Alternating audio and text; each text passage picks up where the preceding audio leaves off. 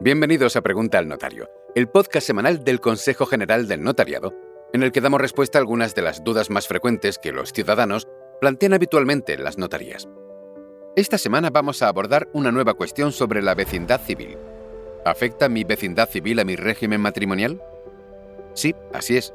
De hecho, el artículo 9.2 del Código Civil establece unos criterios para saber cuál es la ley aplicable a un matrimonio. Explicado de manera práctica, en primer lugar sería la ley personal común. Por ejemplo, si las dos personas son catalanas sería la ley catalana. Pero ¿qué pasa si una es catalana y la otra murciana? En ese caso el primer criterio no serviría y valdría la ley del lugar donde establecieron su primera residencia habitual como matrimonio.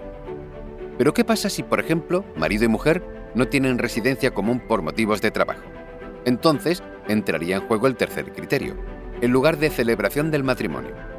En todo caso, otorgando capitulaciones matrimoniales ante notario, los cónyuges o futuros cónyuges pueden elegir y dejar fijado expresamente y con total claridad cuál es su régimen económico matrimonial.